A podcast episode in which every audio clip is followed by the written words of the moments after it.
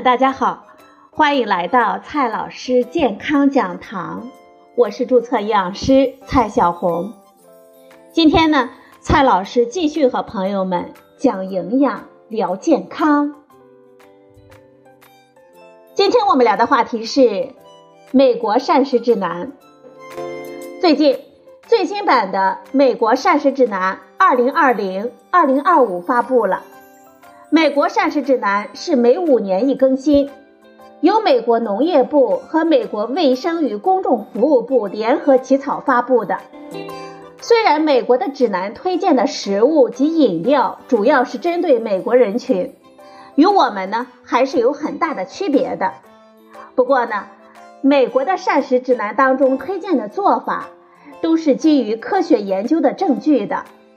他们还会专门发一个配套的专业报告，所以美国膳食指南当中关于健康饮食的倡导及原则是值得我们所借鉴的。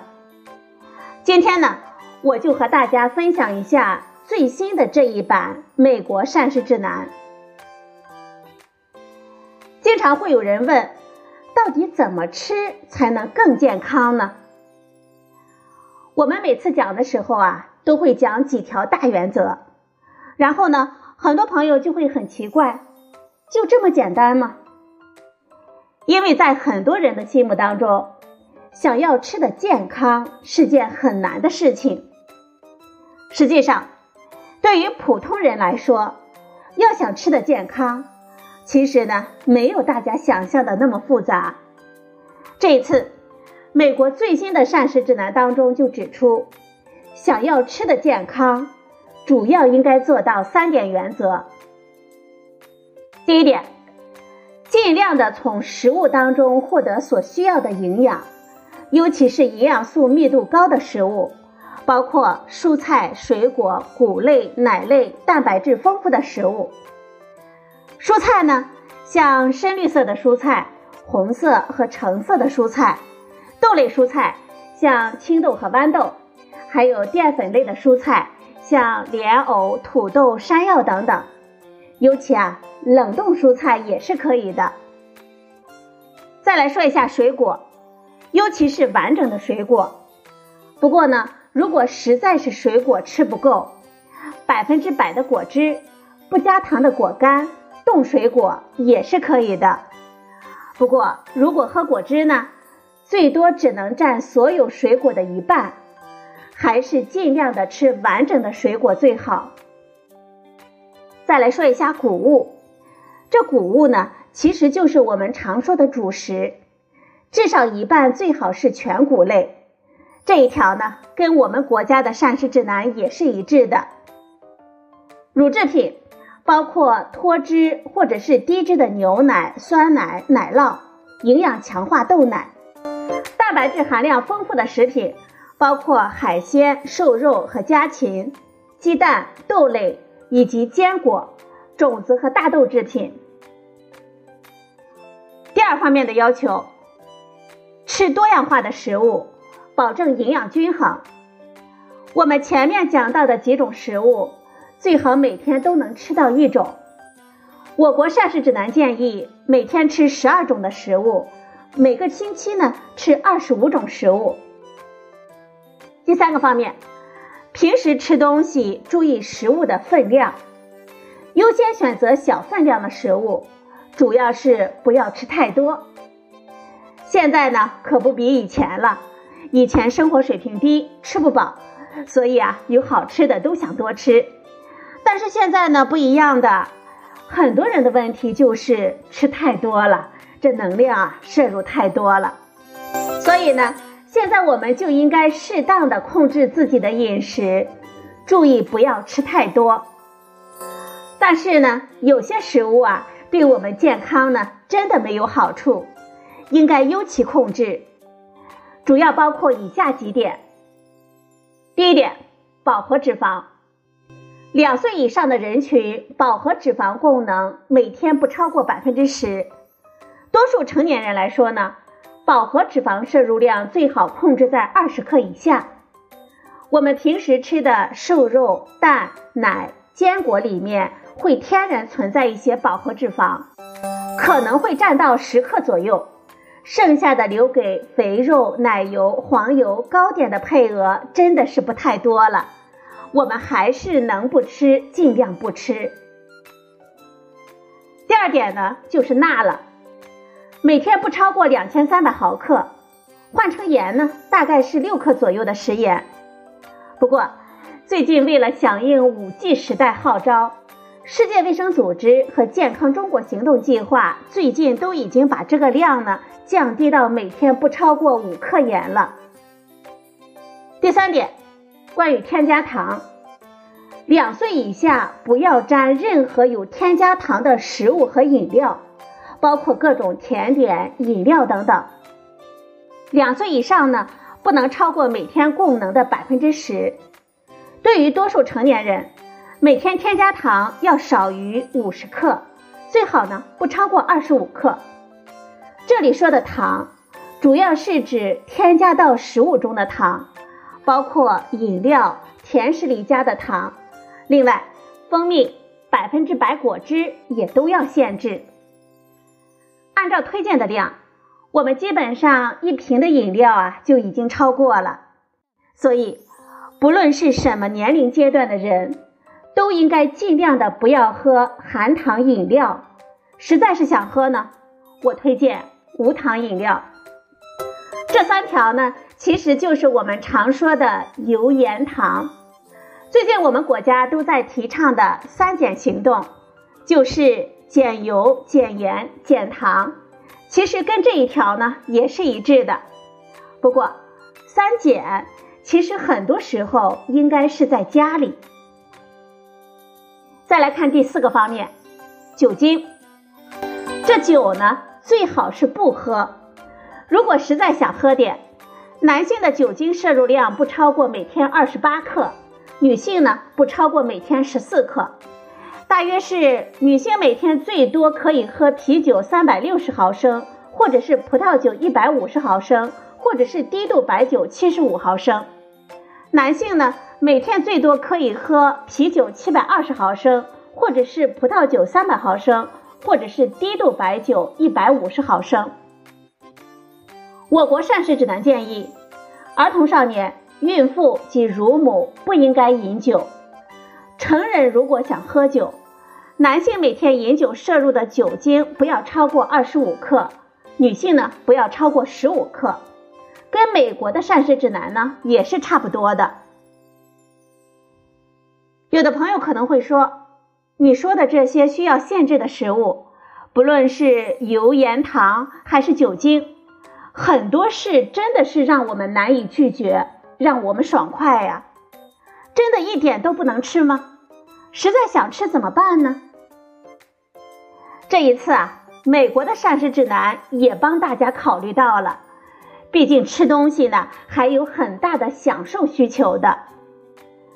美国这一版的最新的膳食指南提出了一个百分之十五的自由空间，意思就是说，为了保证我们的健康，同时也能满足我们对一些不太健康的食物的心理需求，我们可以有百分之十五的自由空间来吃一点油盐糖酒精等等这一些可能不太健康的食物，只要每天吃的食物当中。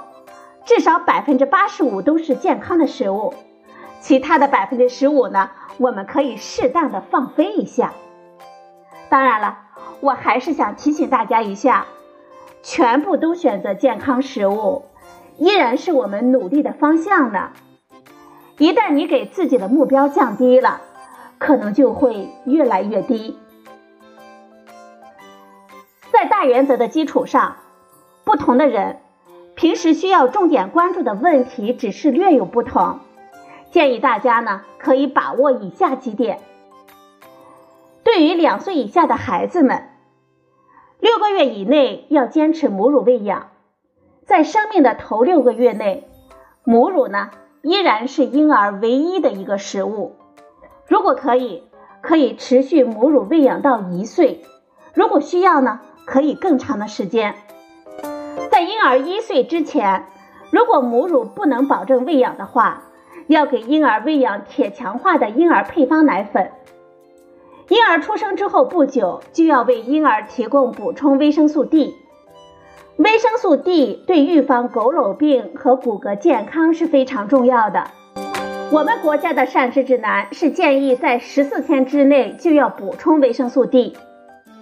在婴儿大约六个月大的时候，要开始添加营养丰富的辅食，鼓励婴幼儿食用所有食物类别的各种食物，包括富含铁和锌的食物，特别是母乳喂养的婴儿。同时呢，也要加入可能引起过敏的食物。不过呢，不要太担心，多给孩子尝试，保持耐心。对于青少年人群，要少喝甜饮料。青少年甜饮料、碳酸饮料喝的比较多，容易导致肥胖和龋齿，所以呢，要特别的注意少喝。青少年呢，还要保证奶制品的摄入。奶制品当中的钙的含量丰富，而且吸收率高，而青少年正在生长发育的关键时期，要注意多吃奶制品。这里呢，还需要提醒大家，钙强化的豆奶、豆浆也是可以的。美国人推荐尽量的喝低脂奶或者是脱脂奶，考虑到我们中国人奶制品的消费量呢，要比美国人少很多。咱们喝全脂奶的问题是不大的。对于青春期女孩呢，要注意多吃富含铁的食物，比如说瘦肉、鸡蛋、鸡肉等等。对于成年人，要注意膳食纤维的摄入，多吃全谷物、蔬菜和水果等富含膳食纤维的食物。美国的数据显示。百分之九十的女性和百分之九十七的男性的膳食纤维的摄入量都是没有达到健康推荐量的。中国的情况呢，同样是严峻的。有数据显示，我国成年居民总膳食纤维的摄入量平均是每天十八点五克，距离二十五克的推荐量也有很大的距离。原因呢，跟我们主食吃的太过精细。都是白米白面，这蔬菜水果呢吃的也越来越少，都是有很大的关系的。成年人群呢要注意钙、维生素 D 的摄入，预防骨质疏松症。如果可以，可以每天吃维生素 D 的补充剂。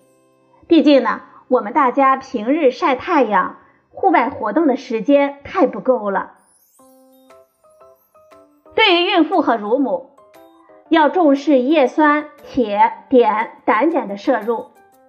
叶酸摄入不足与宝宝神经管畸形有很大的关系，碘的摄入呢与宝宝的智力发育有很大的关系。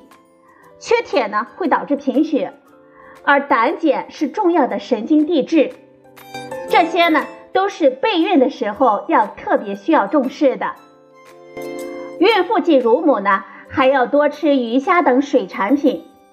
鱼虾等水产品含有优质的蛋白质，还有 DHA、EPA 等多不饱和脂肪酸，对宝宝的大脑和视力发育都非常重要。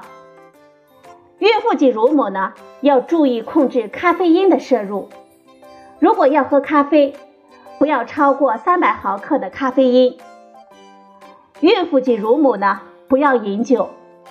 酒精对胎儿和孕妇都是非常不利的。对于老年人，老年人呢要多吃优质的蛋白质，主要是瘦肉、鱼虾等海鲜、豆类食物，防止肌少症。很多老人担心三高，不吃肉，这一条呢其实很容易导致优质蛋白质的摄入不足，导致肌少症。老年人群呢。还要注意维生素 B 十二的摄入。维生素 B 十二对于老年人来说是尤其重要的，因为随着年龄的增长，我们的身体呢变得不能从平常吃的食物当中轻易的吸收维生素 B 十二，常常会导致我们身体缺乏维生素 B 十二。我们饮食当中的所有的维生素 B 十二呢，都来自于动物性食物。像肉、鱼、蛋或者是奶制品。素食者呢，很容易导致维生素 B 十二不足。如果不吃含有维生素 B 十二的强化食品，或者是不服用维生素，就会有很大的风险了。维生素 B 十二缺乏症可以导致疲劳、虚弱、食欲不振、体重减轻和贫血等问题。所以啊，老年人群呢，还是要注意吃肉，千万不要因为担心三高就一点肉都不敢吃了。如果实在是消化不好，可以建议服用维生素 B 十二补充剂。老年人群呢，还要注意适度的活动，每周呢最好能有一百五十分钟到三百分钟的中轻体力活动。好了，朋友们，今天我们聊的话题是最新版的美国膳食指南。美国膳食指南当中关于健康饮食的倡导及原则是值得所有人借鉴的。今天的节目呢就到这里，谢谢您的收听，我们明天再会。